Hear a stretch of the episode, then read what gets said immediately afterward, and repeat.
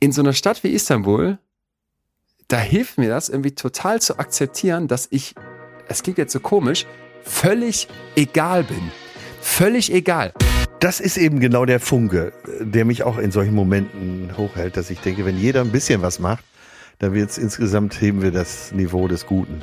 Die Aussage, wenn du so, wenn du, wenn du dich so akzeptierst, wie du bist, dann veränderst du dich, die ist ja total widersprüchlich. Deswegen auch paradox, weil ich akzeptiere mich, wie ich bin, also bleib so, und dann entsteht Veränderung.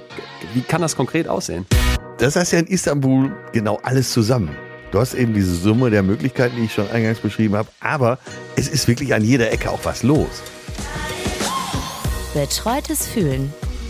Der Podcast mit Atze Schröder und Leon Windscheid.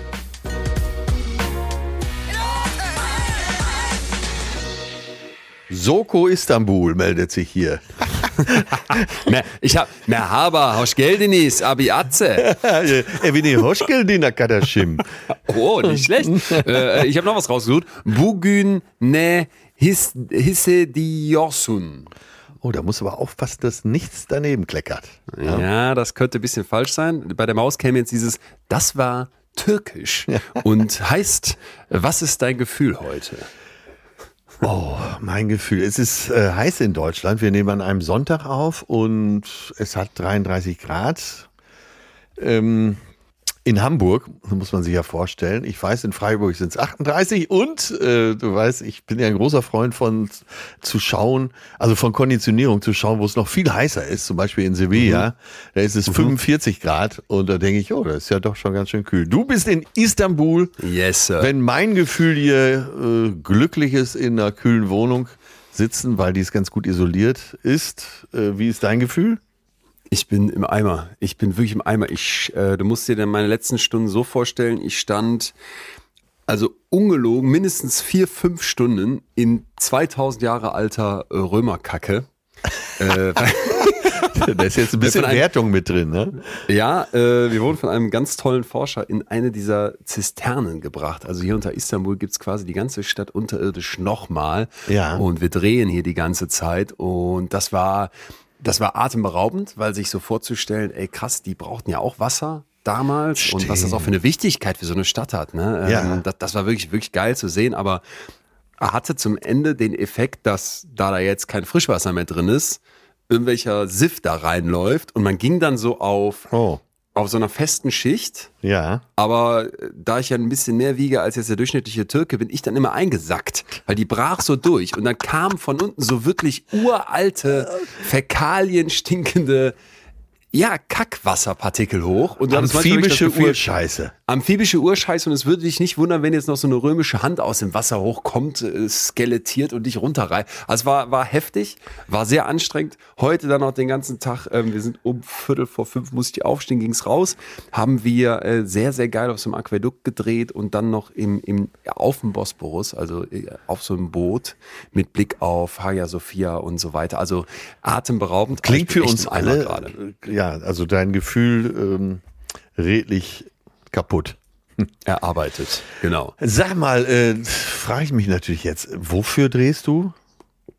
Hm. Darf man das sagen? Ja, weiß, ich weiß nicht, ob ich das sagen Fürs darf. Fürs ZDF. Sag ich lieber. Fürs ZDF, das darf ich sagen, da bin ich ja quasi jetzt zu Hause und der Rest muss dann sich mit ein bisschen Geduld hier, äh, muss ich das abspeisen, weil ja, ja. Ich, ich, weiß nicht mehr, ob ich das schon sagen durfte, was ich gesagt habe. Habe ich jetzt gesagt, ist so. Äh, mir wurde mal übrigens erzählt, fand ich ganz interessant, weil man ja manchmal, glaube ich, so denkt, alle Fernsehproduktionen finden irgendwie im Geheimen statt, dass es das nicht mehr so gibt, weil dieses, irgendwer hat eh immer ein Handy und wird ja, irgendwas ja, gepostet. Ja. Und das, ich finde das auch viel natürlicher, ähm, dass man jetzt vielleicht noch nicht sagen darf, wofür das genau ist, egal, aber äh, ja, fürs ZDF stand ich in der Römerkacke und habe es sehr gerne gemacht, aber bin entsprechend etwas platt. Wobei diese Stadt. Ja, da müssen wir gleich mal ja, drüber sprechen. Wenn sich jetzt. Da wollen wir heute drüber sprechen. Der ein oder andere fragt, was ist das, äh, der psychologische Fachterminus, den ihr heute angeht. Nee, wir wollen heute mal eine Folge machen, weil es ist äh, was passiert, was unabgesprochen äh, so vorkam. Ich war bis vorgestern noch in Istanbul wir hätten uns eigentlich die Hand schütteln können, wenn wir nicht so einen Zeitplan gehabt hätten. Überschneidend waren wir einen Tag da. Ich bin jetzt wieder zurück in Hamburg und dann haben wir beschlossen, für euch so, so eine typische Sommerfolge eben auch zu machen, äh, darüber zu sprechen, wie es so in Istanbul ist, weil wir sind beide, glaube ich, ganz schön begeistert, oder? Äh, verliebt seit 2012, ich. Und äh, bevor ich dir dazu gleich noch was sagen will, muss ich kurz erstmal fragen, du warst wahrscheinlich im Urlaub. Ein Freund von mir hatte geschäftlich da zu tun. Unge ungewertet, einfach nur gefragt, was du hier gemacht hast. Ja, ich will es ja gerade erzählen. Also ich hatte nur gute Zeit übrigens da. Ich habe nicht einen Moment ja. erlebt wie du, dass ich dachte, oh, das ist aber jetzt ein bisschen viel. Im Gegenteil, ich hatte immer mal zwischendurch so richtig viel Zeit. Also, ein Freund von mir hatte in Istanbul geschäftlich zu tun. Hast du nicht Bock mitzukommen? Warst du schon mal in Istanbul, was man so fragt? Nein? Ja komm, ich lade dich ein. Und ich bin jetzt tatsächlich auch ein bisschen sauer auf dich, weil du hättest mich schon vorher zwingen müssen, nach Istanbul zu reisen. Ja, ja. Ich bin also so, so, so, so, so geflasht von dieser Stadt. Ich ja, weiß gar nicht, wo ich anfangen soll. Und das werden wir gleich mal in Ruhe aufarbeiten. Vielleicht äh, besprechen wir erst noch ein paar andere Sachen. Aber ey Leute, das ist wirklich, das ist eine, wenn nicht sogar für mich die faszinierendste Stadt der Welt.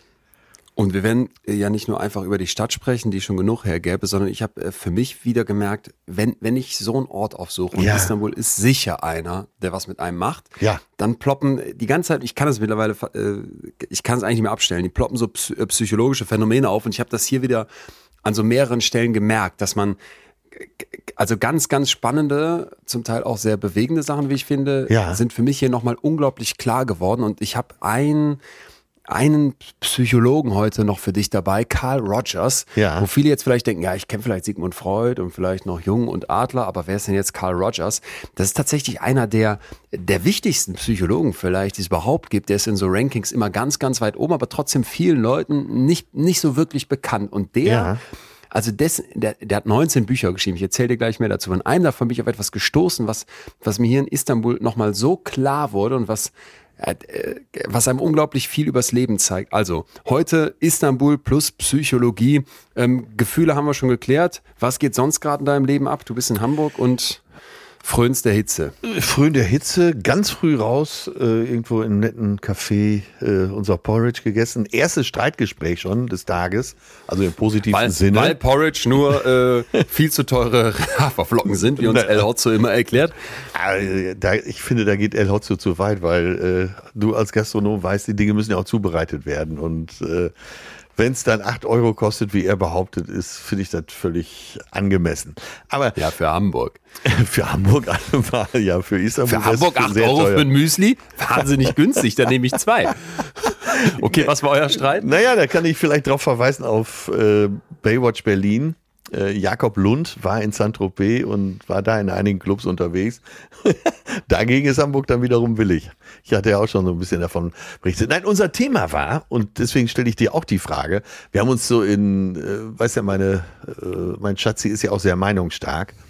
Und dann können wir uns teilweise so ein, zwei Stunden in ein Thema festbeißen äh, dass es eine Freude hat. Also wirklich. Das, aber, das liebe ich aber auch. Und das sind so richtige Schrottthemen. Völlig, geht ja. eigentlich nichts her. Ja. Aber man hängt zwei Stunden, ja. Geil. Was war's? Was also, war's diesmal? Äh, wir gingen nebeneinander her, waren schon fast im Café und ich sag, sag mal, äh, wenn du hättest ja eigentlich auch, dass ich eine gute Silhouette habe, so körperlich, ne? also kein Bauch. Sieht schon schöner aus. Dadurch wollte ich sie schon verführen zu einer Aussage. Ne? Ja. Sie hat aber die Warnlampe schon an, ist ja auch nicht blöd. ich sag, kann man zu seinem Partner sagen, hör mal, äh, ich mag dich sehr, auch so wie du bist, aber deine Nase ist zu groß oder dein Bauch ist zu dick. Deine, deine Glatze stört total. Kann, soll man sowas sagen? Was ist dein Gefühl? Ah. Ah. Ey, Atze, ich, ist das nicht wunderbar? Wann, äh, erstmal Gegenfrage. Wann fällt einem das denn auf? Also ist, ist man dann überhaupt noch verliebt? Oder ist das nicht genau der Moment, wo man sagen muss, ja, so diese blindmachen, dieser blindmachende Hormoncocktail aus Dopamin, Cortisol, Oxytocin, also die, die, der volle Blaster in deinem Wirsing, der ist jetzt langsam am Ende. Naja, also resümierend kam dabei heraus, es kommt immer drauf an. Erstmal äh, sollte man sich selber, also das war ihr Standpunkt, man sollte sich selber hinterfragen, warum es einen stört und ob mit einem selber was nicht stimmt. Aber es gibt ja auch Gründe, warum, dass man es vielleicht gut meint mit jemandem. Ne? Dass man sagt so, du, ja. äh, Äh, stell dir vor, wir beide so, ne? gute Freunde und sagen, pass mal auf jetzt, Digga, deine Plauze muss weg. Das geht so nicht mehr. Also ich würde das von dir erwarten. Ja, siehst du, und mein bester Freund ja. äh, hat sich, naja, damit beschäftigt, sich mal irgendwann die Haare machen zu lassen, weil ich vor ein paar Jahren gesagt habe, als wir ein Foto machten, und ich weiß, ihm fallen so langsam die Haare aus, und ich kenne ihn ein Leben lang schon seit dem Jugendzentrum. Und ich habe gar nicht direkt gesagt, du musst was machen, sondern habe gesagt, äh, setz mal eben die Mütze auf, wir machen ein Foto. so mit mehreren Leuten. Ne? Und äh, das fand er aber ganz hilfreich.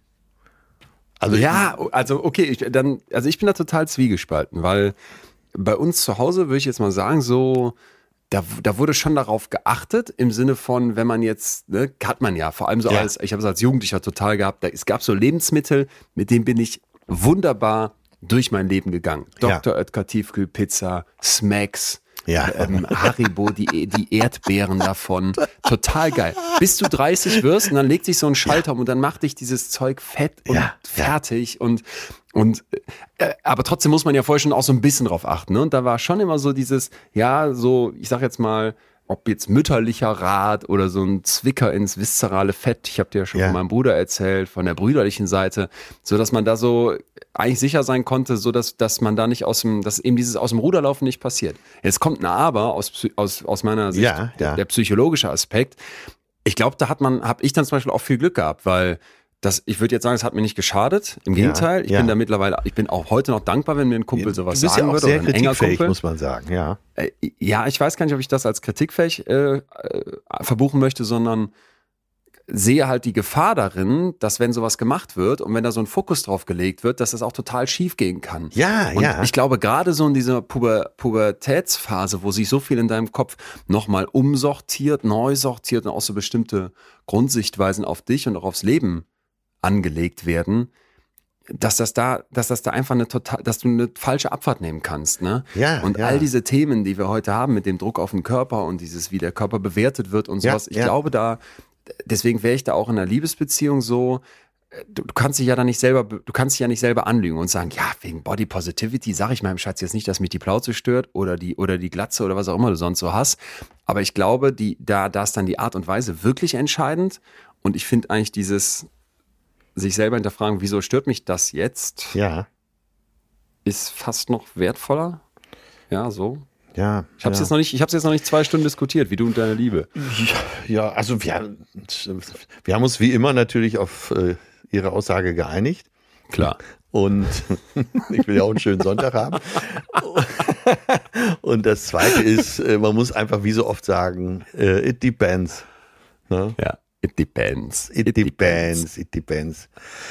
Und dann ja, ist mir total. eine andere Sache gestern äh, durchs Leben geschossen, bevor wir jetzt auf Istanbul äh, kommen. Kennst du Kintsugi? Nee. Kintsugi passt eigentlich super in unseren psychologischen Podcast hier. Kintsugi ist eine traditionelle japanische Reparaturmethode von Keramik doch, und Porzellanbruchstücken. Doch. Wo, wo eben die Bruchstücke ja äh, nicht vertuscht werden, sondern noch betont werden.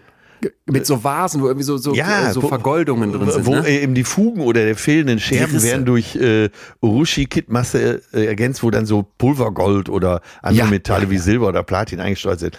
Und ähm, ah, das hat mich so richtig gekickt, weil ich das so sinnbildlich fand für, ja. für die Brüche im Leben. Und wenn man das wieder zusammensetzt, also das Prinzip, symbolisch die unterschiedlichen Teile eines Lebens im Guten zu ja. verbinden, so habe ich es mir mal gemerkt. Und eben nicht diese Brüche zu vertuschen, sondern zu vergolden. Und das fand ich, fand ich so einen positiven Denkansatz. Ich, ich weiß gerade nicht mehr wo, aber irgendwo bin ich da letztens auch im psychologischen Kontext drauf, drauf gestoßen. Deswegen kam mir das jetzt gerade wieder, aber ich hatte das Wort nicht parat. Aber vielleicht, vielleicht kennt ja ein oder andere diese äh, Kintsugi-Schalen. Ähm, ja, ich habe die total vor Augen mit, ja. mit äh, wo, wo die Risse das Schöne sind und ja, die genau. auch so eine bestimmte Form haben, ne? wo du eigentlich jetzt, wenn es so eine deutsche Vase wäre von Oma, würdest du sagen, hast die kaputt gemacht, die müssen genau, wir jetzt kleben genau. und dann sieht die geklebt aus und in dieser japanischen Kunst sind halt all diese Klebestellen quasi betont. genau das, worauf es betont, worauf es ankommt. Ja, ja, genau. Und das, äh, das ist so philosophisch sogar untermauert im Japanischen, weil jeder Bruch, jede Narbe ist steht für eine Erfahrung. Also fand ich super ansprechend und äh, dachte, das gehört hier auch mal rein. Ja. Ja, passt auch so ein bisschen wie ich, wenn, wenn auch mit Schwierigkeiten, auf den auf die Brüche an meinem Körper mittlerweile gucke. Ich war hier am Flughafen und Istanbul, kannst du dir vorstellen, Hochburg äh, der gemachten Haare. Am Flughafen übrigens alles voll, hast du wahrscheinlich auch gesehen, mit Werbung für Schönheits-OPs. Aber Schönheits-OPs für alles, ne? Zähne. Für alles. Äh, alles. Und dann immer so Vorher-Nachher-Bilder, ja. äh, Preise Blasen. reduziert, komplett Haare machen lassen für äh, 1850 Euro, glaube ich, sollte das kosten. Ja. Und ich, ich persönlich merke wirklich, ich merke auch den Druck und ich denke mir dann auch, shit, das könntest du jetzt einfach aufhalten. Da müsste ich mich mal drei Monate hier irgendwie verstecken, hätte ich danach ein bisschen kürzere Haare als davor, dann wäre das gemacht, dann hätte ich wieder ein paar Jahre ja. äh, volles Haupthaar. Aber ich finde eigentlich das, was du gerade beschrieben, Kintsugi war das Wort? So dieses, dass ich auf meinen Körper Kintsugi, gucke und mir ja. denke, ich muss, ich muss den doch auch älter werden lassen. Aber ich glaube, darauf ja gibt es keine, darauf gibt's keine eindeutige Antwort. Ähm, nee, wahrscheinlich nicht. Weil wenn einer hat eine Riesennase, äh, deformiert, höckert und sagt, äh, stört mich, ja, dann lass es halt machen. Oder das ist so riesen Segelohren und lässt sie anlegen. Das wird ja bei Kindern oft schon gemacht. Also von bis, das kann nur jeder für sich beurteilen, denke ich. Ja. ja Wenn es sich stört. Ja, aber ich finde dieses Kintsugi jetzt, wenn ich auf mich persönlich gucke, mich stört da ganz vieles und mhm. ich würde es auch gerne machen lassen, so nach dem Motto. Und dann denke ich mir aber eigentlich, ist dieses auf die Risse gucken, das das hat wirklich was. Also ich mag dieses Bild total gerne. Ja, das, das, hat mich so bewegt jetzt am Wochenende. Ja, das klingt ja. schön. Ich bin, ich bin voll in, voll im Istanbul-Flow und war ja auch schon in der Vorbereitung der Reise, so dass ich, dass ich seit einigen Tagen mich hier fühle wie ein echter Istanbuler, weil ich habe ja äh, 2012 hier gelebt. Ja, ich wollte gerade fragen, äh, ähm, 2012 und wie lange warst du da? Äh, ein Semester, also ein gutes halbes Jahr. Also dieses typische Auslandssemester gemacht? Genau, ich konnte leider kein Erasmus machen, weil, frag mich nicht, irgendwas war, ich glaube, ich hatte irgendeine Frist verpasst oder irgendwas. Es ging auf jeden Fall nicht so Natürlich. einfach. Und ich habe ja an einem BWL-Lehrstuhl promoviert, ähm, gar nicht in einem Psychologie-Lehrstuhl und brauchte dann so ein paar BWL-Punkte, also Credit Points, ähm, die ich über das Psychologiestudium mit Schwerpunkt Arbeits- und Organisationspsychologie schon an ganz vielen Stellen abgedeckt hatte. Aber hier konnte ich noch mehr davon kriegen. Und dann habe ich hier an der Bilgi Universitäsi am Kuschtepe Campus und aber auch mitten in der Innenstadt halt halt ein paar Kurse belegt und ja. wir haben äh, mitten in Beolo gewohnt, also wirklich genau. direkt am Taximplatz. Wie hast du gewohnt? Äh, da am Taximplatz kenne ich mich jetzt auch ja, ganz so gut eine aus. Wo äh, Wohnung gemietet, ja. in so einer Nebenstraße, ne? Und mit mehreren Leuten oder hast du alleine gewohnt? Genau, genau, genau. Und, und äh, was hat's gekostet? Ja, das habe ich mich auch gefragt, vor allem weil ich jetzt vor ein paar Tagen an dieser Wohnung nochmal vorbeigegangen bin. Also schieß mich tot, aber ich würde jetzt sagen, sowas irgendwas zwischen 800 und 1000 Euro insgesamt. Oh, das, ist, ja, das ist ja schon fast ging, teuer, ne? Ja, ähm, aber es ist auch zehn Jahre her, ne? Hier wird ja alles viel teurer gerade, krasse Inflation. Das sehe ich auch an den Preisen am Kiosk. Also Magnum hat damals hier 10 äh, TL, TL gekostet, türkische Lehrer, und das ist jetzt deutlich teurer geworden. Äh, und wahrscheinlich auch kleiner wie in Deutschland, könnte ich jetzt wieder aufregen. Nee, aber das war, das war deswegen für mich so ein bisschen wie nach Hause kommen. Ich hatte vorhin mit meiner Mutter gesprochen, die meinte, wird das denn emotional für dich? Ich so, Mutter, Quatsch. Äh, und dann war es doch total emotional. Also wieder hier hinzukommen, all das zu sehen, wieder zu erkennen.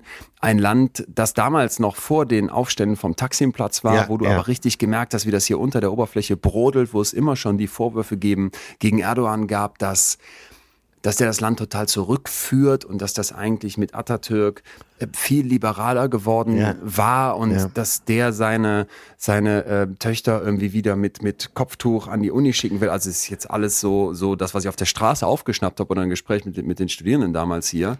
Aber da hast du richtig gemerkt, das Land brodelt und kurz nachdem wir weg waren, gab es ja auch diese, diese riesigen ähm, Demonstrationen. Und ja, jetzt ist Erdogan wiedergewählt, die Wahlplakate hängen überall noch. Ja, ich habe es gesehen. Und trotzdem trotzdem fühle ich mich total total wohl und Wollte gut, ich gerade sagen, hinzukommen. Man hat ja trotzdem den Eindruck, dass äh, ist wahrscheinlich speziell ein Istanbuler, eine Istanbuler eigene Art, dass es säkularisiert ist. Du hast ja wirklich ja. Äh, voll verschleierte Frauen neben äh, Mädels sitzen, die bauchfrei tragen und komplett tätowiert sind.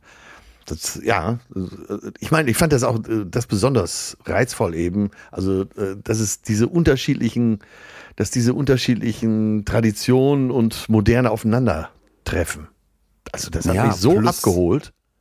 Plus dieses Dorfhafte, ich weiß nicht, ob Ja. das auch dein Eindruck war, aber das ist ja hier eine, eine, eine Weltstadt, eine riesige Metropole, ähm, wo 15,8 Millionen Menschen wohnen. Gemeldet inoffiziell, sind. ich habe nochmal Gemeldet genau, sind. inoffiziell, ich habe nochmal geguckt, sollen die Zahlen so Richtung 20 Ja. Millionen gehen. Und wenn man sich das mal vor Augen führt und dann eben hier ist und sieht, was das also wirklich, wenn du dich fragst, Schmelztiegel. Wir haben ja hier eine Stadt, die ist auf zwei Kontinenten. Die einzige Stadt in so einer Größenordnung, überhaupt die einzige Großstadt, die das, die das hergibt. Europa und Asien treffen aufeinander. Dann hast du historisch immer schon diese verschiedenen Strömungen aus römischem Reich, aus äh, griechischem. Dann hochinteressant findest du hier mitten auf dem, da gibt es eine Pferde, ehemalige Pferderennbahn mitten in der Stadt und da steht ein, ein ich sage jetzt mal so eine Art Kapelle mittendrauf. Mhm. Und da drin findest du dann plötzlich neben diesen ottomanischen, ich sage es mal eher so für uns nicht nachvollziehbaren Zeichen, äh, plötzlich so ein deutsches, fettes deutsches goldenes W. Ja. Und weißt du, warum das da ist? Nein, nein. Weil Kaiser Wilhelm hier total der Best Buddy war vom Ottomanischen Reich und wohl immer wieder hier war. Und da hat er sich hier versucht, so alles abzustauben an Kunstwerken, um das nach Deutschland zu holen. Und da gibt's wohl die Geschichte, dass ein so ein, ein so ein Mensch, der hier so ein Museum irgendwie schützen wollte, ich sage jetzt mal so ein türkischer Museumsdirektor, als der Kaiser Wilhelm mal wieder hier war und alles abstauben wollte, so einen riesenhaften Holzzaun hat aufbauen lassen vor einem riesigen Schrein oder sowas. Irgendwas, was hier ganz wichtig ist für die Kultur, weil der genau wusste, das wird der Sultan dem, dem Wilhelm mitgeben. Ja. Und deswegen bauen wir einen Holzmann vor, damit er dann überhaupt nicht sieht, der alte Gierhammel. Und dann ist er tatsächlich ohne wieder abgereist. Aber du hast so, so viele krasse Einflüsse hier und so viel, und deswegen sage ich Dorf, so viel kleine Häuschen, die wirklich ja, so, ja, die so ja. Hüttenhäuser, hüttenmäßig ineinander verbaut sind, wo ich immer wieder, wo ich immer wieder das Gefühl habe, das könnte auch so ein französisches kleines Bergdorf sein, ein bisschen chaotischer zugegeben, aber es ist einfach eine 20 Millionen Stadt und das finde ich halt, das ist das, was mich hier total abholt. Aber das ist organisch gewachsen. Ja, aber es ist ja unglaublich, wie erregt man da auch ist, allein durch diese äh, erstmal die Größe der Stadt, die du gar nicht erfassen kannst, aber mhm. äh, du spürst die Summe der Möglichkeiten. Und äh, das zweite ist so viel unterschiedliche Menschen und du, es werden natürlich immer die Sehenswürdigkeiten angeführt, um nach Istanbul zu kommen. Aber eigentlich kannst du dich in die verschiedenen Viertel setzen und einfach den ganzen Tag nur Menschen zuschauen, oder? Ja, ja. Und äh, das war noch für mich eine Erfahrung. Äh, Tieren. Wie bist du denn hier mit den Tieren klargekommen? Ja, Katzen ohne Ende. Katzen ohne Ende. Ja. Alle auf der, werden gefüttert, so geführt wie so eine ja, indische Kuh, ne? Ja, Abends ja. stellt denen immer jemand so ein Schüsselchen Wasser hin, dann haben die so kleine Häuschen, die von den Anwohnern hier hingestellt werden. Zugegeben sind die Katzen aber oft sehr, äh, sehr zerzaust, sehen sehr bemitleidenswert aus, sind, aber sind überall. Es stinkt auch über, also ich finde, es stinkt auch viel nach Katze. Ja. Heute im Restaurant und so eine Katze beim Mittagessen angesprungen von hinten. Das war für mich dann ein bisschen too much, aber ähm, Ausgerechnet dich hat sie sich ausgesucht. ähm, äh, an, der, an der Blauen Moschee gibt es ähm, ganz viele freilaufende Labradore, also auch Straßenhunde. Und, jetzt pass auf, meine ganz neue Experience. Ich bin jetzt fast, fast Taubenfreund geworden. Oh. Weil in diesem Loch, in dieser Zisterne, tausend Jahre alte Römerkacke überall, bewegt sich plötzlich was. Das war natürlich erstmal extrem gruselig und dann stellte sich aber raus, dass es eine kleine Taube war. Und ich weiß nicht, äh, wir haben ja glaube ich schon mal gesagt, dass man noch nie eine Babytaube gesehen hat. Das war eine Babytaube. Und die muss irgendwie aus dem Nest gefallen sein. Und jetzt, das Krasse war jetzt, und das fand ich wirklich interessant, diese Taube ist ganz alleine da in diesem, in diesem Katakomben. Da ist, da ist nix und niemand, der jetzt dieser Taube helfen kann, außer uns Menschen. Und ja. die suchte den Kontakt. Ach. Weißt du, wie so eine Wildgans, die irgendwie aus dem Ei schlüpft und dann irgendwie geprimed wird von, von Amy, die als erstes da vorbeilatscht, hatte ich jetzt das, diese Taube ist bei uns auf den, auf den Gummistiefel gestiegen und hat uns so angezirpt. Und da, da, da also und habt ihr euch weiß, der Taube verweigert schon, oder? Ich weiß, ich habe schon viel Taubenhass gepredigt und ich hasse das auch weiterhin, wenn die bei mir alles voll, die kacken den ganzen Balkon voll und dieses, dieses Flügelschlag, das macht mich so fertig. Und in dem Moment aber habe ich gedacht, es ist einfach auch nur ein Lebewesen und dass das jetzt so ein in seiner Verzweiflung die Nähe zum Menschen sucht, zwar eine ganz, erkläre mich für verrückt, aber es war eine ganz krasse Experience irgendwie. Keine Ahnung. Oh Mann, ich muss neues, gerade neues Taubenbild bekommen. Ich muss gerade an Folge zwei oder drei denken, die wir noch gemeinsam im Studio aufgenommen haben, wie ich dir detailliert erzählt habe, auf welche Art und Weise ich mit äh, den Tauben im Garten umgehe und wie du damals, wie lange ist es, fast vier Jahre her, damit mit entsetzten Augen gesessen hast und gedacht, das ist Schröder, halt doch einfach die Klappe nee, nee, da musst du mal bitte, da musst du mal bitte dir ein Taubenbaby suchen und gucken, was das für ein liebevolles Wesen ist und noch, noch interessanter, eben deswegen fand ich das so spannend, auch bei den Katzen, wie so dieses in so einer Stadt wie Istanbul irgendwie alles koexistiert und doch zusammen Ja, funktioniert. ja, Das war ja. irgendwie so, das war so mein Metagedanke. Mir kam folgendes Bild, als ich äh, zu Hause drüber sprach, dass ich äh, gesagt habe, wenn ich so in Los Angeles bin, war ich noch nicht oft, aber äh, eben schon dann und wann, dann spüre ich auch diese Atemlosigkeit äh, aufgrund der Möglichkeiten, die man in der Stadt hat. Nur in Los Angeles ist ja nick, eigentlich nichts los. Ne? Es gibt keinen Stadtkern, es, äh, es gibt kein wirkliches Zentrum, es gibt so ein paar Touristenattraktionen, aber wenn du nicht Leute kennst oder hast konkrete Projekte, ist ja nichts los. Und das heißt ja in Istanbul genau alles zusammen. Du hast eben diese Summe der Möglichkeiten, die ich schon eingangs beschrieben habe, aber es ist wirklich an jeder Ecke auch was los. Wahnsinn. Ja. Ich könnte das so hinziehen. Eigentlich müssten wir, Ja. eigentlich müssten wir nachher mal ein paar, so zehn Gründe zusammenschreiben, warum man nach Istanbul ziehen sollte. Vielleicht ergeben die sich ja, vielleicht ergeben die sich ja noch in dem, was wir klären wollen. Und ich habe ich hab eine, eine Sache hier nochmal für mich so richtig gemerkt. Und da bin ich jetzt sehr gespannt, wie du das wahrgenommen hast, weil wir haben ja gerade schon gesagt, 15,8 Millionen Einwohner mal offiziell. Das ist ungefähr 16 mal Köln. Alle so geballt. Und wie gesagt, es werden wahrscheinlich noch ein paar Millionen mehr sein. Wie fühlt sich das für dich an?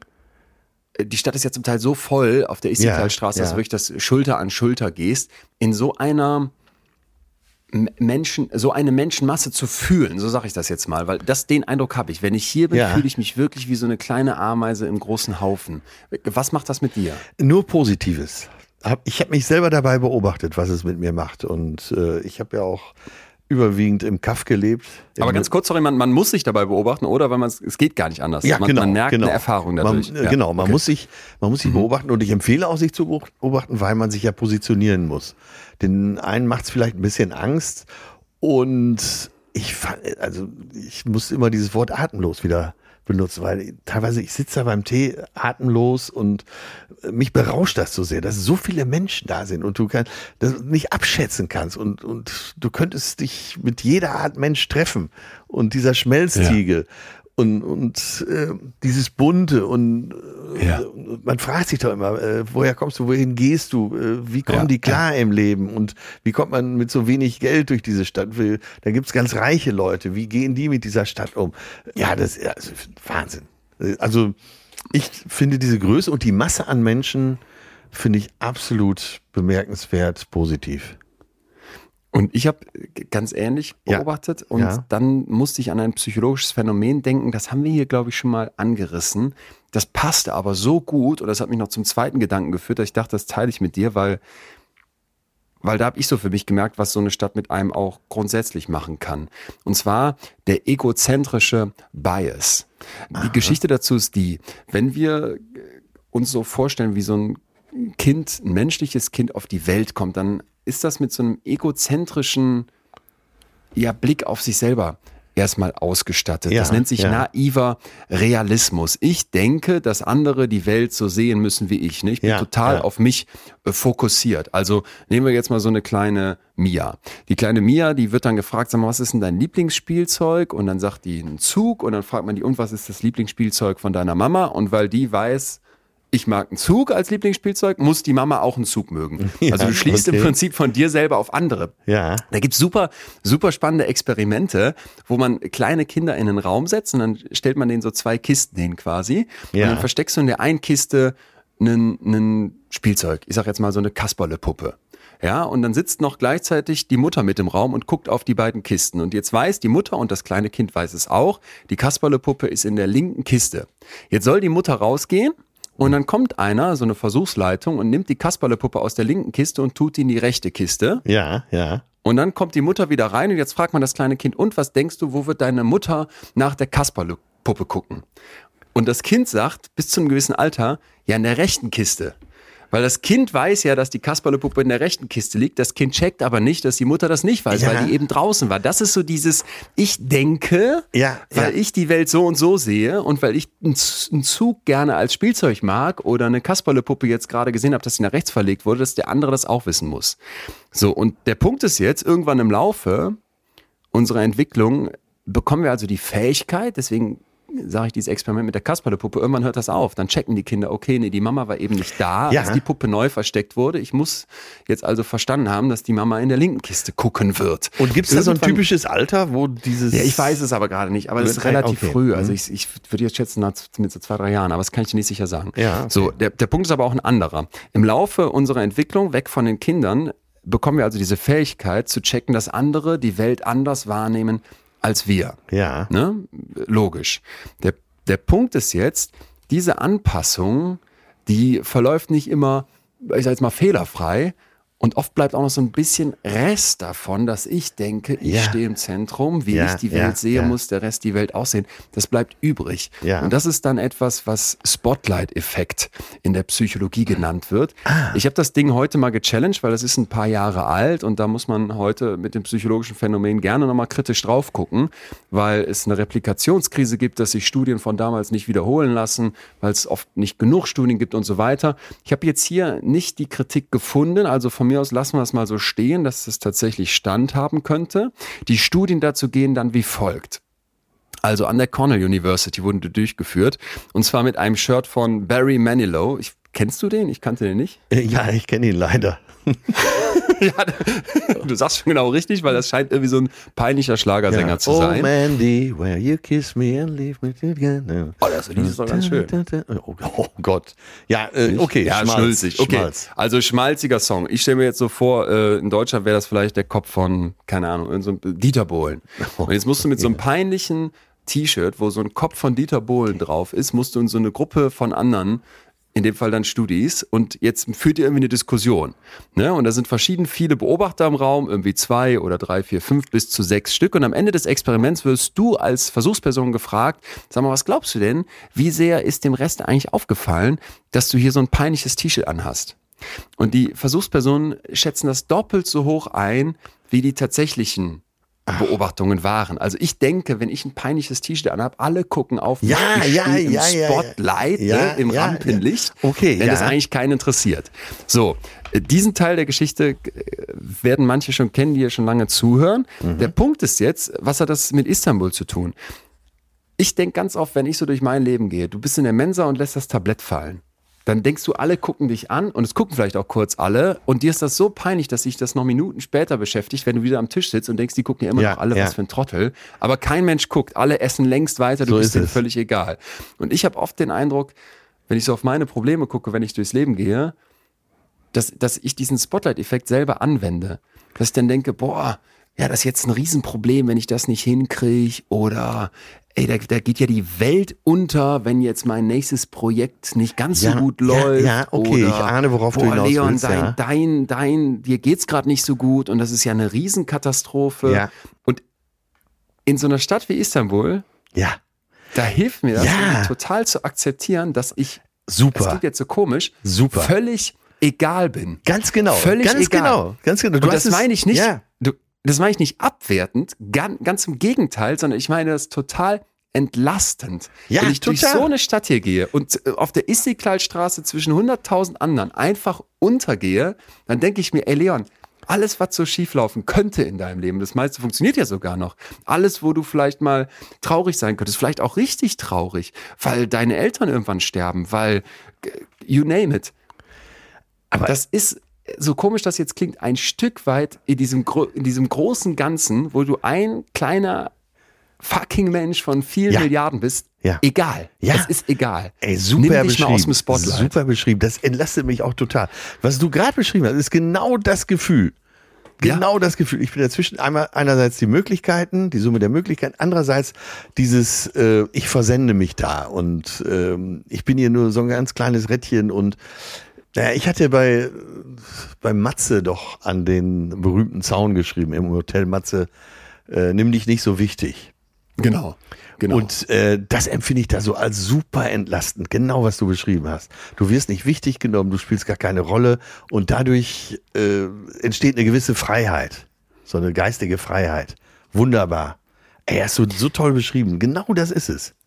Wie schaffe ich das, ähm, wenn ich jetzt nicht gerade über so eine Straße gehen kann? Weil ich weiß schon genau, wenn ich da wieder in Münster sitze, ähm, in unserem kleinen, beschaulichen Münster, äh, da, das, das, dass man da wieder eben viel mehr im Spotlight steht. Wie, wie kriege ich das hin? Weil das, was du gerade eben gesagt hast mit deinem Zitat bei Matze, da habe ich oft das Gefühl, ja, du, du ähm, lebst das wirklich deutlich mehr als ich.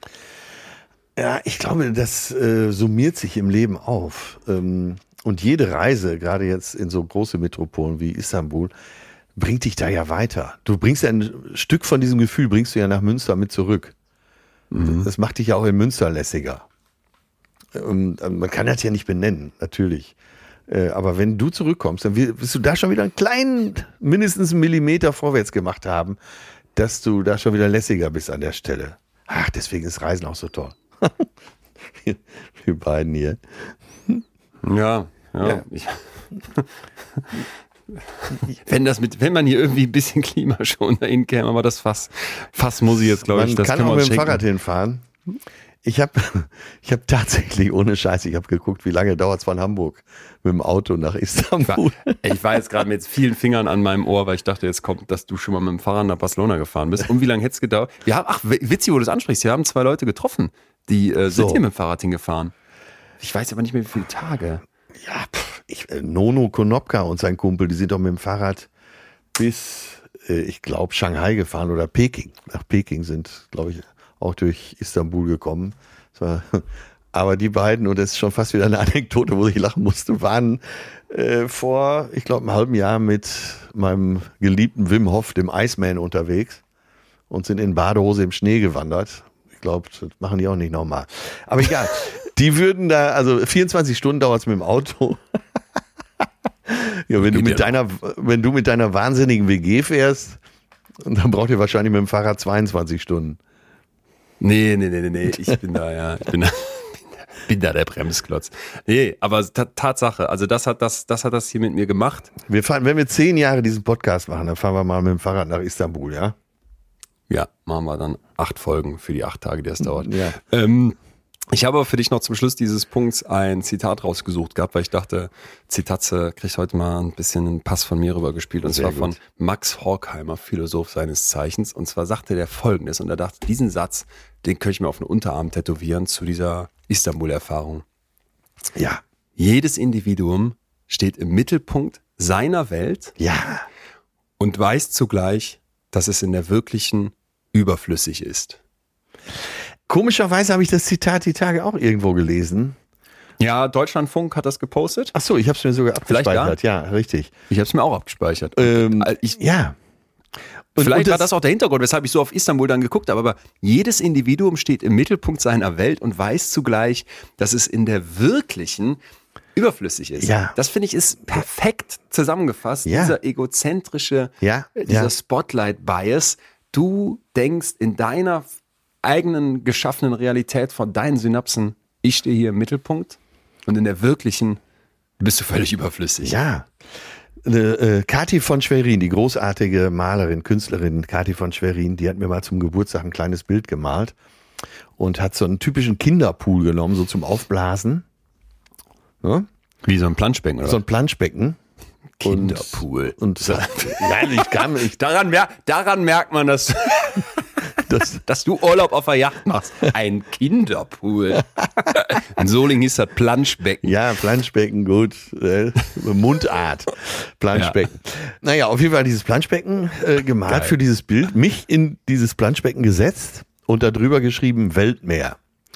Und, ah, ja. und sie, sie meint genau das wahrscheinlich. Ja. ja, in, ja. Mein, in meiner Badewanne bin ich Kapitän. Sehr schön.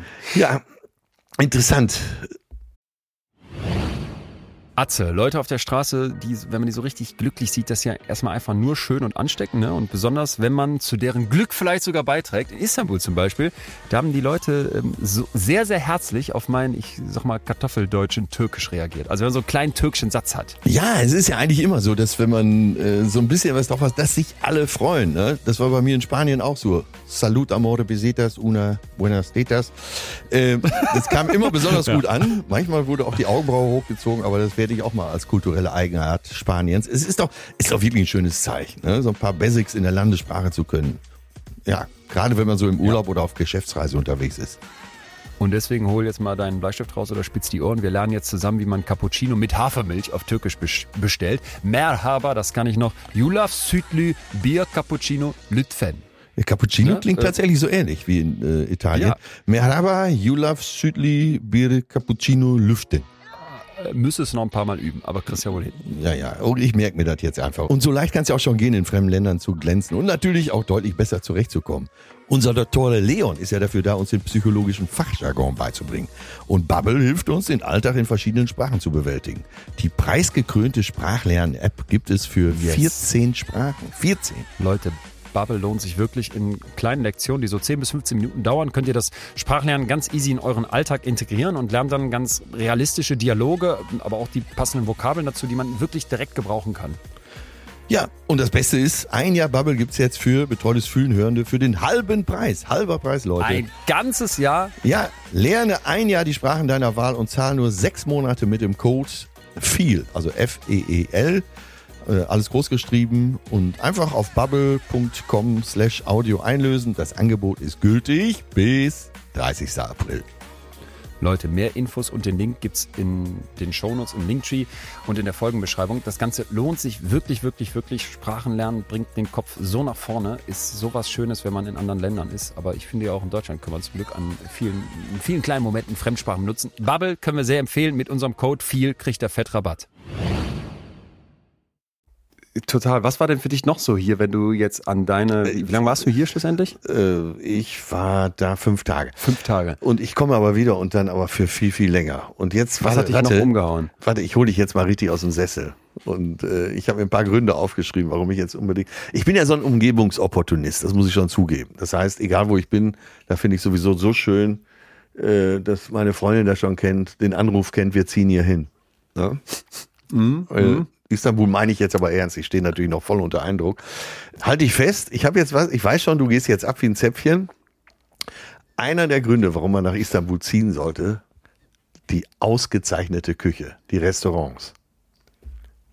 Ja, aber da widerspreche ich doch nicht. Nein, deshalb. Lieb, ich Nein, im Gegenteil. Jetzt gehst du so, ab, weil, okay. weil das ja, ist ja genau ja. deine Küche, die da geboten wird. Das ist 100 so geil. Ich ja. weiß nicht, hast, hast du es mal in so eine von diesen ja. Ähm, die haben so ein speziell, ja, hießen die Mensa oder hießen die Cafeteria? Diese, wo du in so großen, äh, wie so ein Buffet, aber hinter so einem ja. Dönertresen ja, ja, gibt's ja. dann eingekochte Linsen. Es gibt Aubergine. Es gibt ähm, so eine Art Tzatziki, aber ein besonderer, besonderer. Nicht dieser griechische, hast, sondern äh, viel weniger Knoblauch. Es ist nicht unnormal, dass du in ein normales Restaurant gehst und äh, bis zu 70 Vorspeisen bestellen könntest.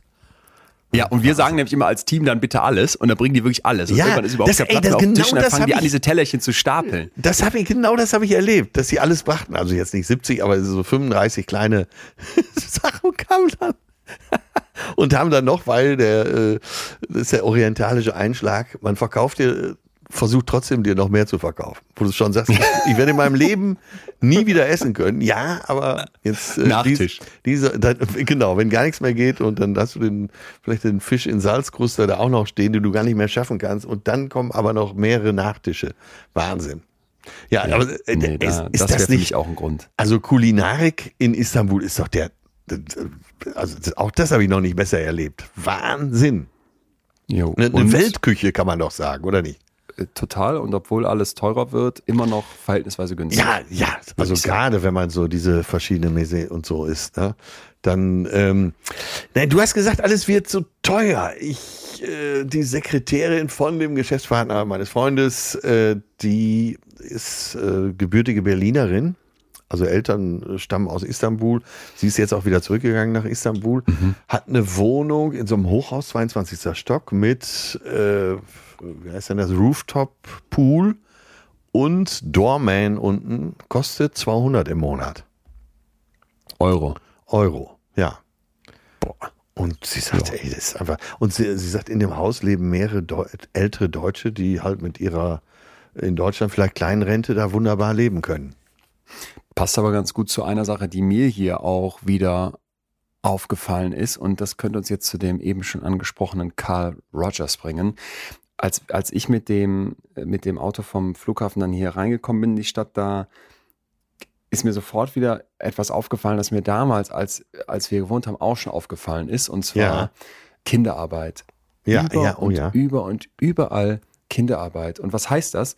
Wenn man jetzt nicht mit komplett verschlossenen Augen durch die Stadt geht, dann fällt es einem sowieso sofort auf. Das sind Kinder, aber wirklich die, die allerkleinsten. Ja, ja, ist mir auch ne? aufgefallen, Vier, fünf ja. Jahre alt, die spielen irgendwelche Plastikinstrumente und betteln.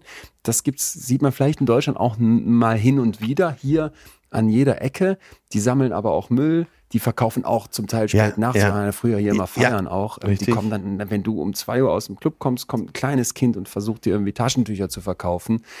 Und das fand ich damals so, so die ganze Zeit im Hintergrund be bewegend und belastend, weil es einen so traurig macht und, und eben man sich in, dieses, in diese Kinder hineinversetzt. Ne? Also man, man, man stellt sich ja vor, wie wäre das für mich gewesen, hier geboren ja. zu werden und dann eben nicht dieses Glück zu haben, äh, in- in Solingen aufzuwachsen als Lehrerkind. Ja. Und ich habe dann damals irgendwann so in den letzten Tagen meine meine Kamera genommen und bin einfach losgezogen und dachte, dem Thema gehe ich auf den Grund und habe dann so eine, wie sag ich mal, kleine Fotoreportage, ganz laienhaft gemacht. Ich war, da wäre kein Bezug zu und bin dann auch in solche Hinterhöfe mal mit, ein bisschen mit der Bahn rausgefahren, Ja, ja. quasi eingebrochen. Also ich habe einfach geguckt, wo ist so ein bisschen Industrie und ich Ah, habe okay, ohne lange Mhm. zu suchen in so vielen Kellerfabriken, auch ganzen Fabrikhäusern. Das muss man sich jetzt nicht vorstellen wie eine Deutschfabrik, sondern das kannst du jetzt ja hier so eine chaotische Istanbuler T-Shirt-Manufaktur Ja, vorstellen, wo ja, irgendwelche ja. Disney-Figuren auf T-Shirts gedrückt werden. Unfassbar viel Textilmanufakturen, ja. Unfassbar viel Textilien und auch mitten in der Stadt, also muss nicht weit raus. Und da stehen dann achtjährige Kinder und auch noch kleiner. Und die haben so ein abgerissenes Shirt als Mundschutz, weil das da so giftig alles riecht und stinkt, von diesem Druck auch zum Teil. Und falten Disney-Shirts.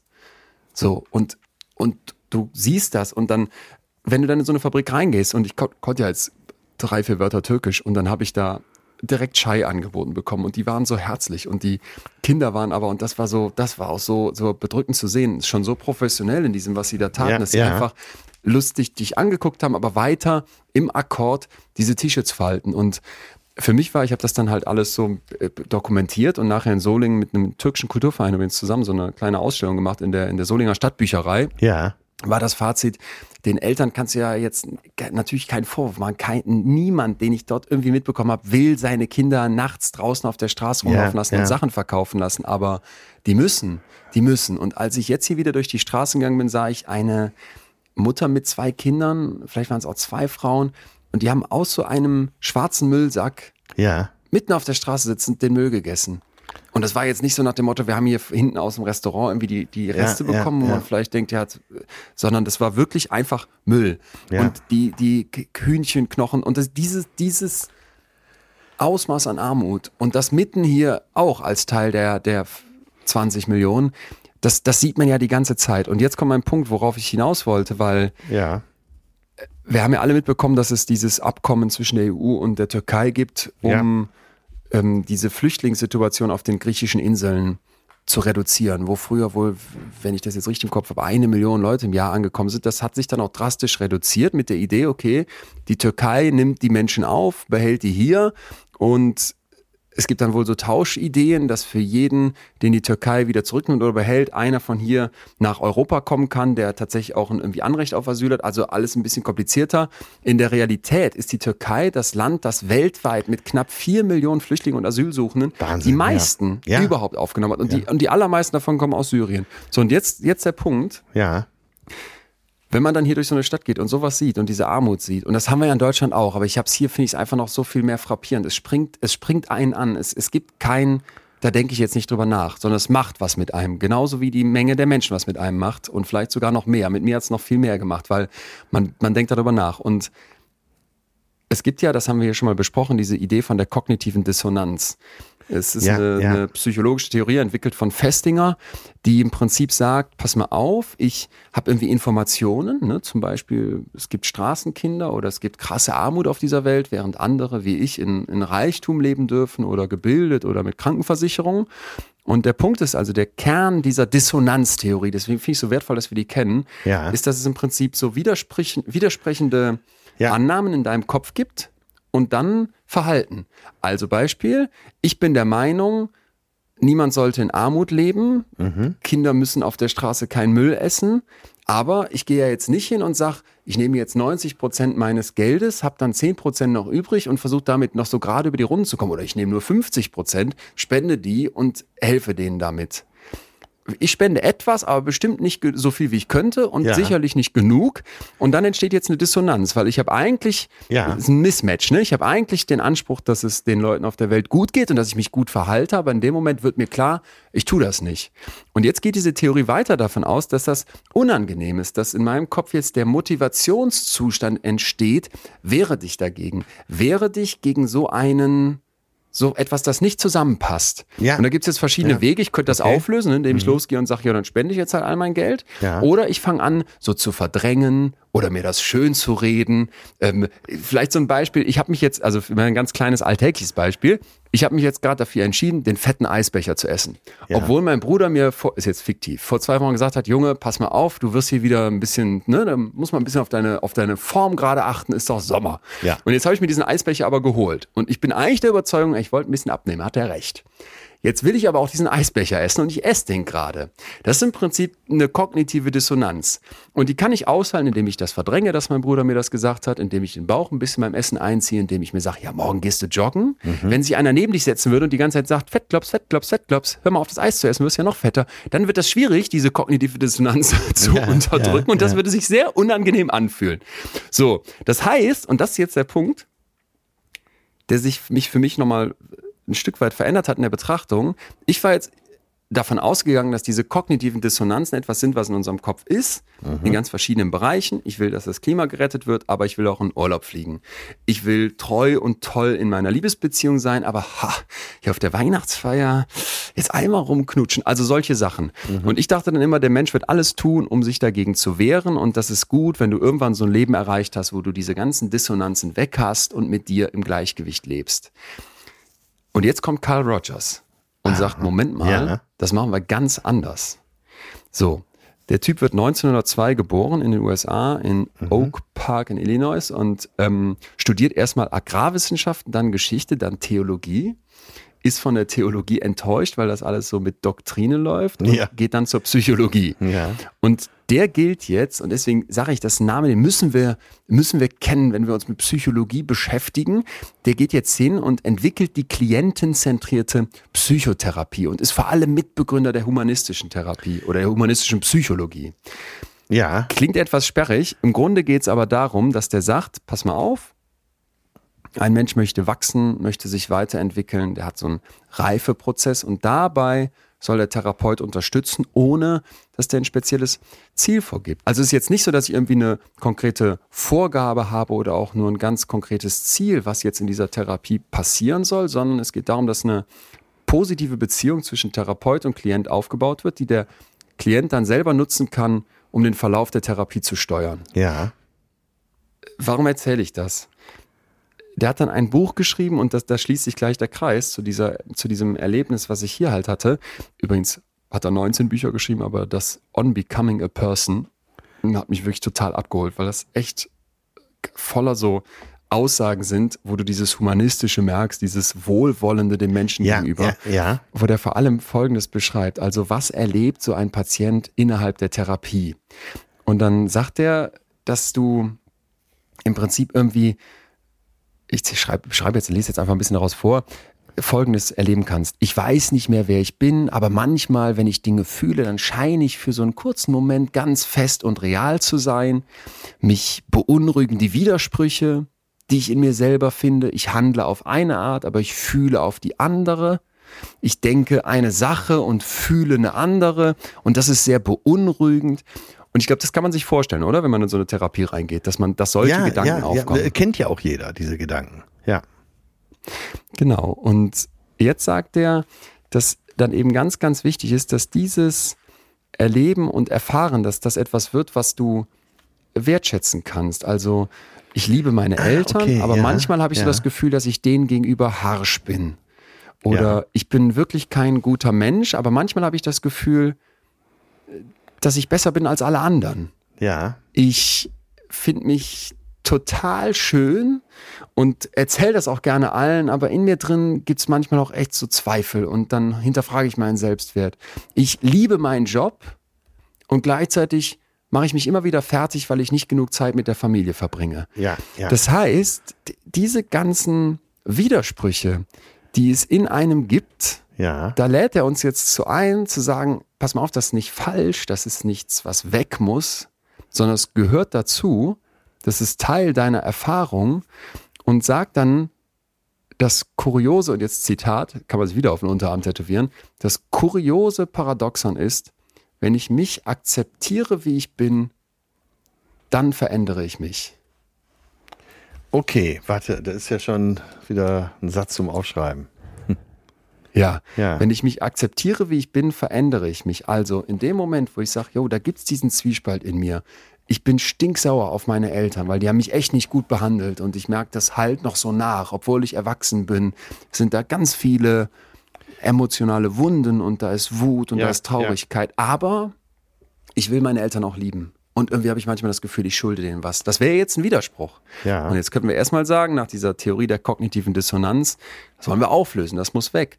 Der Carl Rogers würde sagen, geh mal ganz anders ran und sag, das, das Paradoxe ist, wenn du das jetzt mal so akzeptierst, dass du da so einen Widerspruch lebst, Ja. dann wirst du anfangen, dich zu verändern. Und vielleicht schlägst du dann eine von beiden Richtungen ein, aber das musst du gar nicht.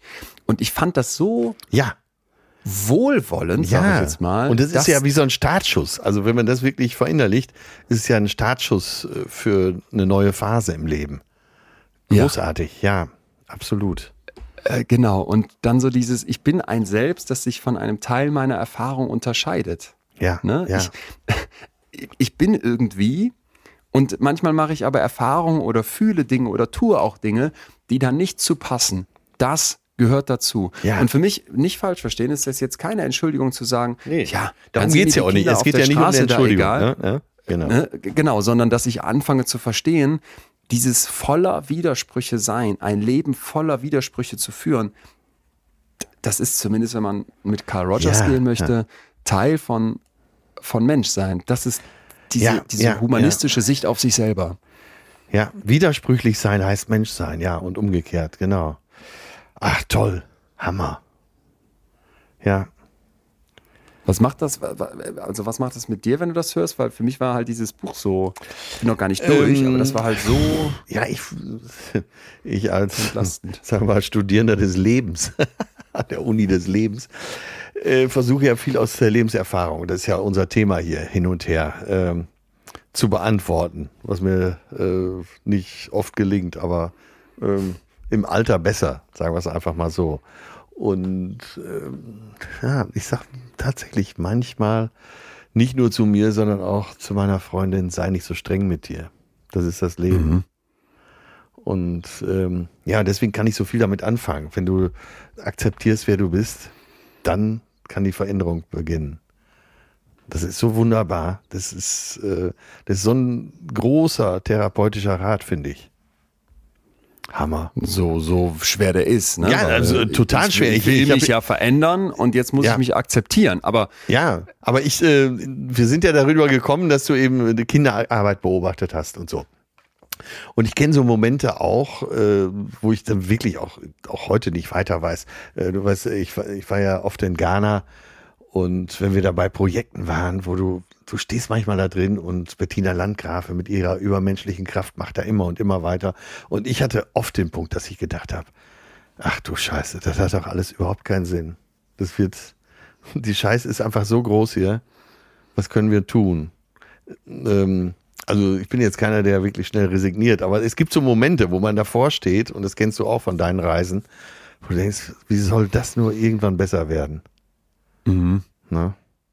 Ne? Und das ist ja Und- auch so ein Moment, wenn du so, so Kinder da äh, siehst oder arme, arme Menschen, die aus Müllsäcken essen. Und das ist einfach so groß. Wenn du jetzt, speziell die Familie, könntest du ja unterstützen. Aber das wird ja, das sind ja Tausende, Millionen anderer. Ich denke aber manchmal, ja, genau, ich denke aber manchmal genau diesen, und das würde dann für mich auch das sein, wo ich dann das Positive daraus leiten kann. Okay, es gibt in mir drin diesen Ja. Widerspruch, Ja. ich helfe nicht genug Ja, und gleichzeitig, wenn ich das so ein Stück weit annehme, weil sonst müsste ich ja sagen, ja, wenn du nicht genug hilfst, dann musst du dich jetzt verändern, dann musst du maximal helfen, dann merkst, merkst du irgendwann, du resignierst und tust am Ende gar nichts. Gleichzeitig, wenn ich daraus aber ableite, ich ich, ich helfe zumindest ein, ein, ein Stück, Ja. teilweise, manchen, ne? Und dann, ja, fühlt sich auch nicht immer gut an, wenn man sich so fühlt wie jetzt, ich entscheide hier, wem ich wo, wie, was zugutekommen lasse.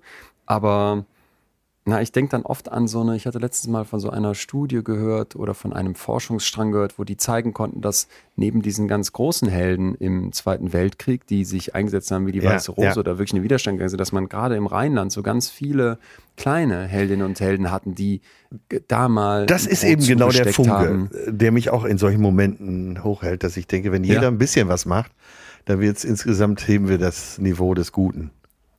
Äh, wenn wir von diesem riesen ja auch irgendwie moralisch-philosophischen Block nochmal in die eigene Lebenserfahrung gehen, dieses, wenn ich mich akzeptiere, wie ich bin, dann verändere ich mich. Hast, hast du das schon mal erlebt? Also würdest du wirklich sagen, okay, das hat schon mal bei dir funktioniert? Weil ich bin bei mir noch unsicher. Also ich witter das manchmal so durch, aber ich hab, Ne, Es bin gibt ja, unsicher. es, da geht's ja auch um Standpunkt. Wenn du äh, Dinge an dir akzeptierst, stehst du ja fester. Ne? Und wenn du einen festen Stand hast, kannst du von da aus mehr bewegen, weil das ist ja schon fast Physik, was, weil, weil der Hebel besser wirkt. Und ähm, ja, so Erfahrung macht man, dass man, äh, man stellt manchmal fest, man war, äh, dadurch, dass man bei sich geblieben ist, konnte man äh, nicht nur die Dinge um sich herum verändern, sondern sich selber auch mitnehmen. Weißt du, was ich meine?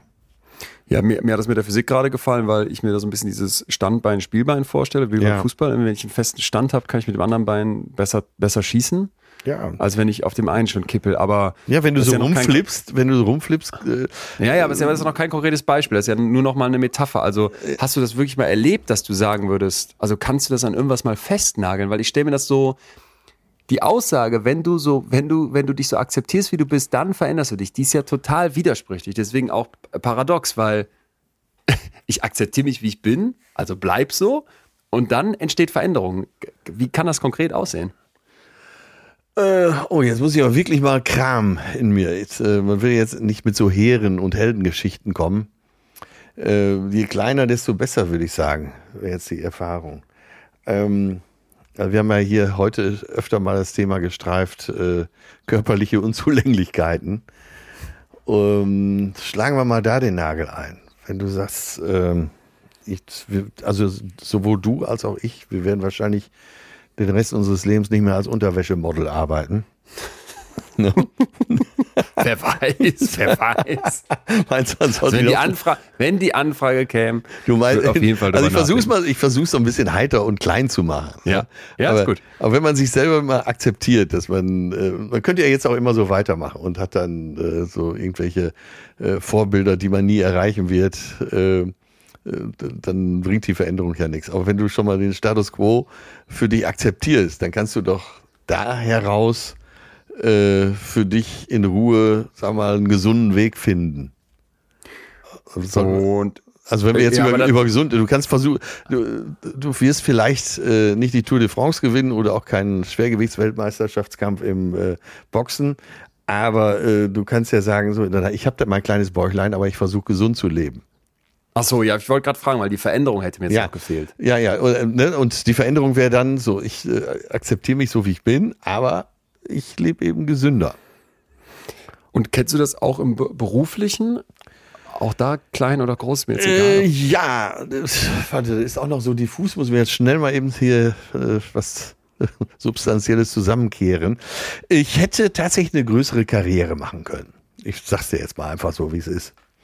Ich habe aber, ich bin aber teilweise auch phlegmatisch und äh, Moment, sorry, ganz, da muss ich kurz nachfragen. Was heißt das? Also, du äh, hättest, ich hätte vielleicht auch Stadion spielen können oder noch eine weitere Serie machen können oder äh, so. Filme oder noch Ja. äh, und so weiter. Ja.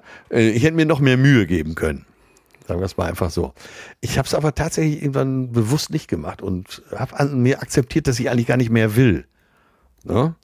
Und da heraus äh, mache ich dann in, in diesem Rahmen, in meinem äh, beruflichen Rahmen, den ich habe, mache ich meine Sachen aber ganz gut und zu und da kam eine unheimliche Befriedigung zurück. Vorher habe ich immer gedacht, ach, wir müssen noch einen drauflegen, noch einen drauflegen. Na, Als ich angefangen habe zu akzeptieren, dass ich so nicht bin, dass ich nicht, ich muss nicht immer der Erste sein, da kam eine unheimliche Befriedigung äh, zustande und dann konnte ich die Dinge im Rahmen meiner Möglichkeiten wirklich äh, für mich so ganz befriedigend erledigen. Und das hält ich, bis heute an. Das, ist, das war ein ganz ja. wichtiger Schritt für mich. Kannst du den nachvollziehen? Ich frage ich frag mich das gerade. Ja, ja.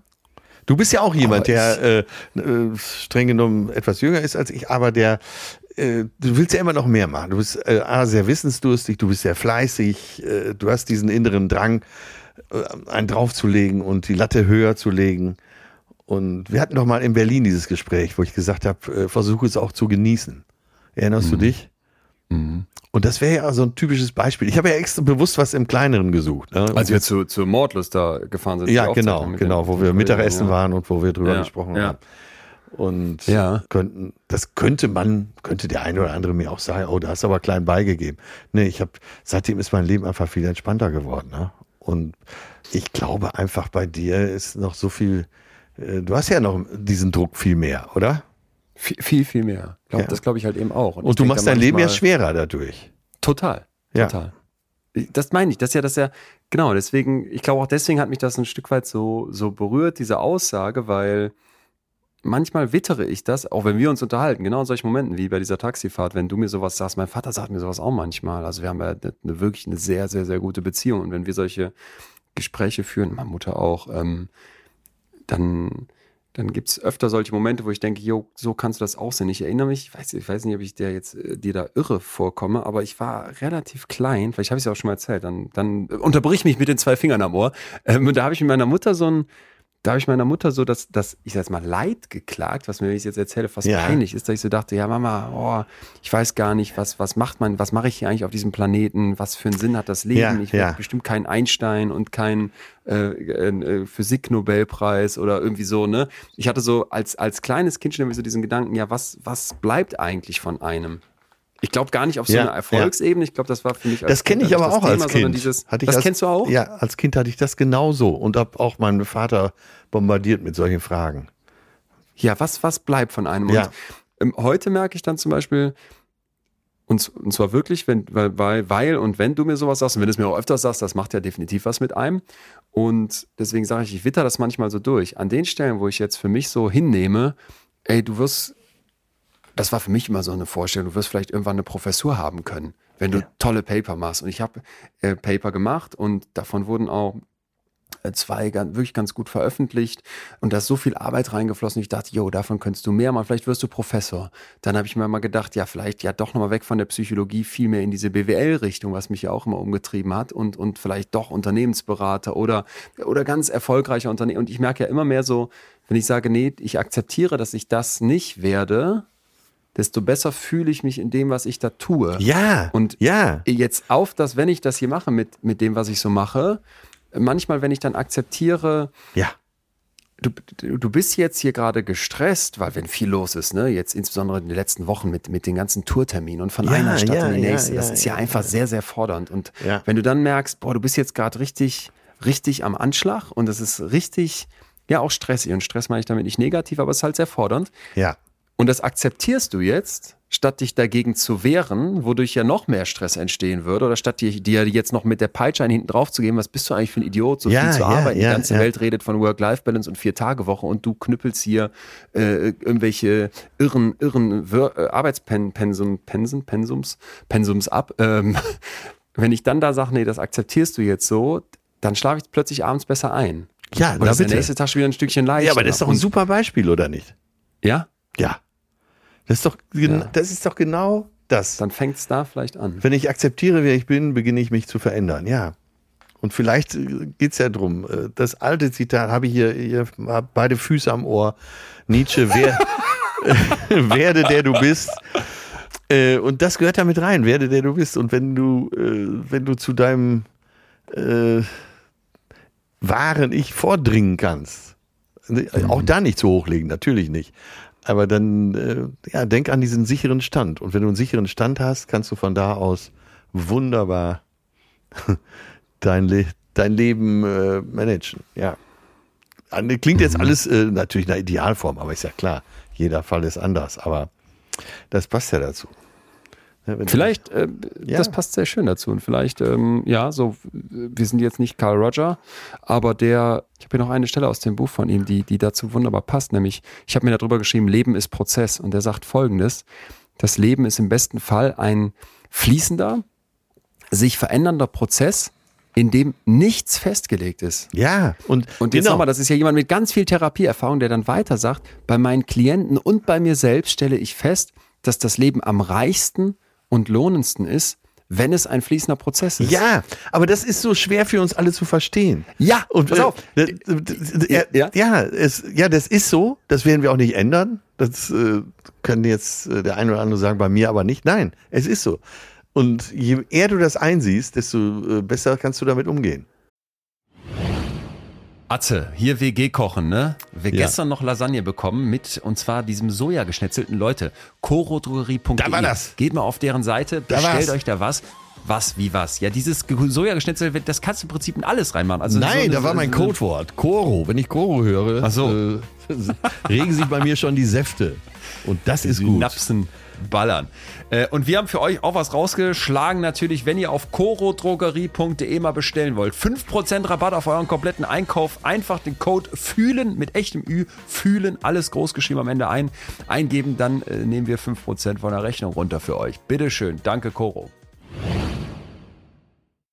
Genau, genau. Und äh, genau das, was du gerade gesagt hast, das, das ist nicht einfach nachzuvollziehen oder nicht einfach zu akzeptieren. Der sagt dann auch, dies zu erfahren ist sowohl faszinierend, klar. Aber es ist eben auch ein wenig beängstigend. Ne? Ja? Dieses, ich ja. bin nie fertig, ich ja. komme nie an. Du schwimmst in so einem Fluss wie so ein Stück Holz. Und er sagt dann hier, ähm, wenn ich mich von meinen Erfahrungen im Prinzip tragen lasse, in eine Richtung, die vorwärts geht. Wir erinnern uns, wir haben eben gesagt, das ist jemand, der davon ausgeht, dass wir Menschen so eine Grundmotivation haben, uns weiterzuentwickeln, ja. zu reifen. Ja. Also es geht vorwärts auf Ziele, die mir aber nur vage bewusst sind.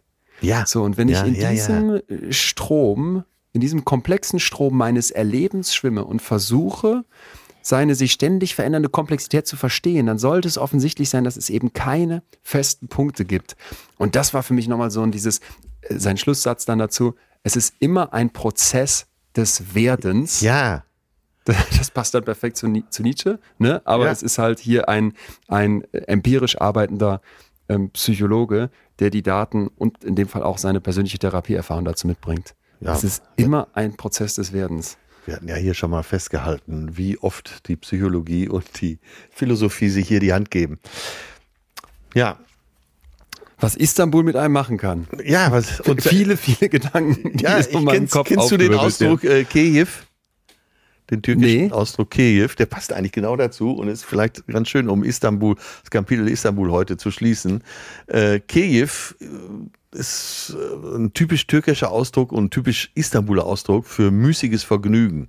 Ja? Ah, das ist so ein ja, ja, so, untrennbarer so Bestandteil der türkischen Lebensweise. Ne? Das ja. großzügige, köstliche Frühstück, die türkischen Kaffeezeiten, die Spaziergänge am Bosporus mhm. und diese ganzen Akt anderen Aktivitäten. Aber eben, was du gesagt hast, im Fluss bleiben. Ne? Und das ist, äh, ja, dann erlebst du den ultimativen Kiew. Ja, das ist schön. Und dann habe ich noch ein schönes äh, türkisches Wort für dich zum Schluss. Ich habe ja in der Serie sieben Jahre lang mit einem äh, türkischsprachigen Menschen zusammengearbeitet. Bei, ah, das, sind, das sind Originals quasi, die du jetzt hier hast. Das ist jetzt nicht irgendwie aus dem Reiseführer, sondern genau, das sagt genau, der genau. wirklich. Geil. Und zwar, es, ähm, es gibt das schöne Wort Kutschum. Kutschum. Mhm. Und äh, Männer untereinander, die sich gut kennen, nennen sich auch in der Türkei schon mal Kutschum. Und das so frei übersetzt heißt das Schätzchen. Ne? Und ja. egal mit wem du heute noch zu tun hast, mit welchem Kellner, mit welchem Taxifahrer, dann sagst du mal, wenn du dich bedankst, Teşekkür, Kutschum. Und es wird immer eine Begeisterung hervorrufen. Kutschum? Kutschum. Und was heißt das? Sowas wie Abi? Äh, äh Bruder, das, Freund oder so? Ja, eher so Schätzchen. Schätzchen. Danke, Schätzchen. Und, äh, Teşekkürler. Äh, Kutschum. Kutschum. Kutschum. Kutschum, genau. Okay. Und ich habe noch nicht einmal erlebt, dass da nicht wirklich positivst die Hölle los war. Kutschum, das werde ich mir merken. Das werde ich, werde ich ausprobieren. Ja. Und ich werde dir nächste Woche davon berichten. Als Solinger hat man, als Solinger hat man nur so Sachen drauf wie Sigdalan. Ich weiß bis heute nicht, was das heißt, aber das führt auch zu, ähm, sag mal, ordentlichen Reaktionen. Atze, wir haben hier ganz lange zum Schluss nicht mehr gesagt, was als nächste Folge kommt. Das ist mir letztens mal aufgefallen, aber ich dachte, eigentlich wäre das so für ähm, vielleicht auch ein bisschen Vorfreude bei uns ja, beiden. Stimmt. Ähm, gar nicht so verkehrt. Wir haben hier ein Thema auf dem Tapet wie du so schön sagst, wo es um psychische Störungen geht und ähm, ja. das wollten wir hier schon ganz lange mal machen, weil es das? gibt ja gerade so dieses, ja, es gibt ja. Bin ich schon gestört? bin ich schon gestört, vor allem diesem, diesem, diesem Instagram-Trend mal begegnen wollen, ja. wo es jetzt heißt, ich habe ADHS, weil ich ja, habe den ja. Fünf-Punkte-Checkplan von Influencer X gesehen. von Parship. Person, äh, die, die, von Parship den Test gemacht und bin jetzt ganz sicher, ich bin emotionsgestört und mein inneres Kind muss dringend geheilt werden. Habe ich letztens hier an so einer Checkliste abhakt. Also da, da ist gerade sehr, sehr viel Schindluder auf dieser Welt unterwegs, wenn es darum geht, was sind eigentlich, was sind eigentlich wirklich psychische Störungen und was verändert sich da auch? Denn das ist ultimativ spannend, mal zu erkennen, wie sich verändert in so einer Gesellschaft, was als psychisch ja, ja, ja. krank gilt. dem wollen wir uns nächste Woche widmen und ähm, Falls ihr dazu Fragen habt, falls ihr dazu Punkte habt, mailt uns gerne. Habt ihr vielleicht, das würde mich fast noch mehr interessieren, selber schon mal so erlebt, dass in eurem Umfeld irgendwer ankommt und sagt, yo, ich weiß jetzt endlich, was mit mir los ist, ich habe ADHS, habe ich bei TikTok gesehen. Oder wo ihr auch so ein bisschen so denkt, mh, hm, ha, die Person, die wäre mal besser zum Profi gegangen und hätte sich abchecken lassen, statt hier bei irgendeinem Heilpraktiker Diagnose XY abzustauben. Was, was sind da eure Erfahrungen? Gerne mailen über post.leonwinscheid.de oder ihr schreibt unserer kleinen, feinen Instagram-Seite. Ja, die haben wir immer noch nicht so ganz aktualisiert, aber es gibt sie ja und man kann uns Nachrichten schreiben. Ja, Betreutes Fühlen heißt das Ding. Ich spüre dieses Grummel ähm, schon, weil wir, äh, wir, ja. wir sind beide so, dass wir uns das eine Zeit lang angucken und ich merke, der Moment steht bevor, wo wir beide sagen, das werden wir jetzt mal richtig lösen das Problem. Ja, ja, ja, ja, ja. Damit aber würde ich sagen, mein lieber Freund, ähm, was ist nochmal eine schöne türkische Verabschiedung? Hast du eine parat?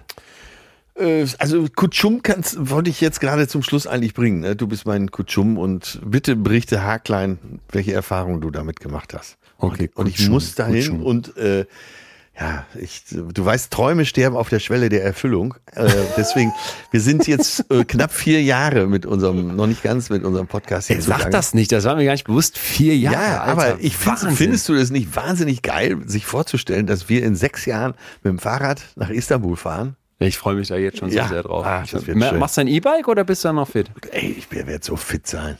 Meine Herren. Dann E-Bike erst nach dem Schlaganfall. Kutsch und Atze, Görrisch, Rüsch, bis bald. Danke dir für unser Gespräch. Küsse aus Istanbul. Das war Betreutes Fühlen.